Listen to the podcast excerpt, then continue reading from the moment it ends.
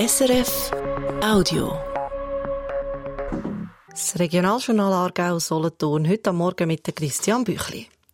Übernehmen die Pensionierte immer mit Ämter in den Gemeinderäten. Die Jungen wollen nicht mehr. Das Kriegstätten im Kanton Solothurn zum Beispiel hat ein junger Gemeindepräsident aufgehört. Nach sieben Jahren im Amt sei er erschöpft. Oder das Williberg im Aargau, da sucht man seit Monaten jemanden für den Gemeinderat. Dafür übernehmen hier und dort pensionierte Sättigämter wieder. Ist das ein Trend? Trud Steiner berichtet. Die Ansprüche an Gemeindebehörden sind in den letzten Jahren gestiegen. Sie müssen viel Zeit in ihr Amt investieren. Die Zeit ist in den letzten Jahren bei vielen aber knapper geworden, weil auch die beruflichen Anforderungen zugenommen haben. Das beobachten Vertreter der Gemeindebehörden.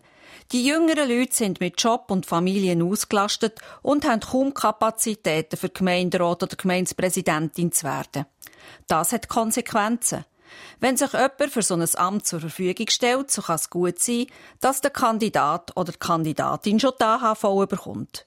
Im Kanton Aargau habe es in den vergangenen Jahren so eine Entwicklung gegeben, sagt Patrick Gosteli, Präsident der Aargauer Gemeinde am Männer.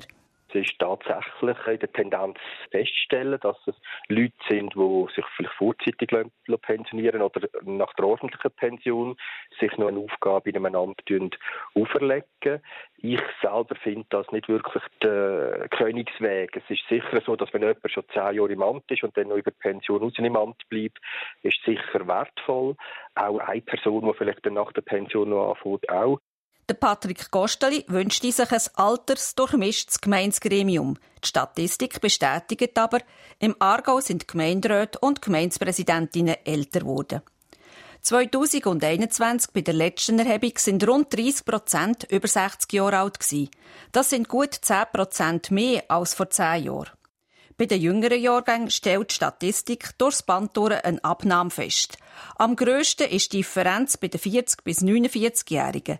Sie haben vor zehn Jahren noch gut 30 Prozent der Gemeinderätinnen und Gemeinderäte im Kanton Aargau ausgemacht. Bei der letzten Aufnahme sind es 8 Prozent weniger. Anders im Kanton Solothurn. Auch derzeit Doppelbelastung mit dem Beruf von dem Gemeinderatsamt gross, sagt Thomas Blum von der Solothurner Einwohnergemeinde.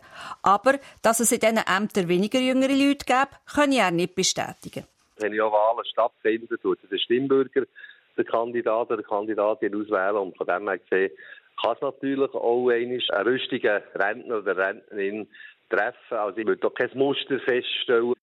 Beim Amt für Gemeinden heisst es auf Anfrage, Solothurn führe zwar keine Altersstatistik wie der wir haben aber nicht den Eindruck, dass Pensionärinnen und Pensionäre in den Gemeinderäten im Kanton Solothurn zunehmen. Ein Beispiel aus dem Aargau gibt es heute oben im Regionaljournal. Eine Gemeindedame, die vor zehn Jahren das Amt übernommen hat, eben nach seiner Pensionierung.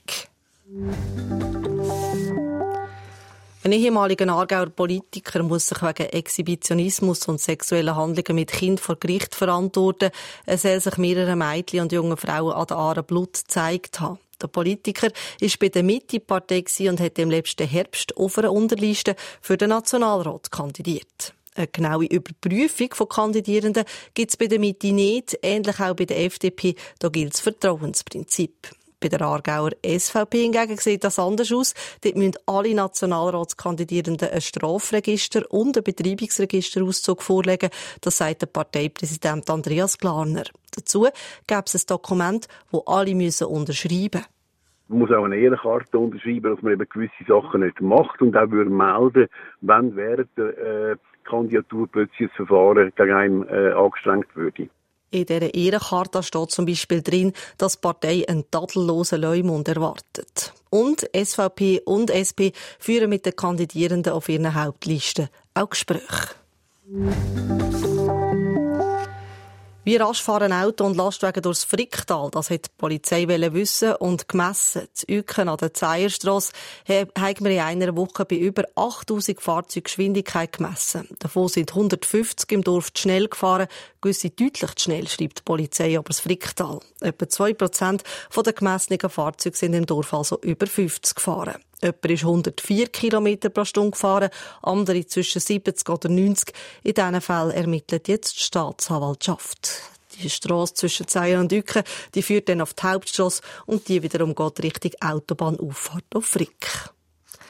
Das Wetter heute, am Morgen kann es Nebel haben, am Tag gibt es Sonne und auch Wolken. Das sagen Prognosen von SRF Meteo. Temperatur Zwettigen 14, Solothurn 12 Grad. Das war ein Podcast von SRF.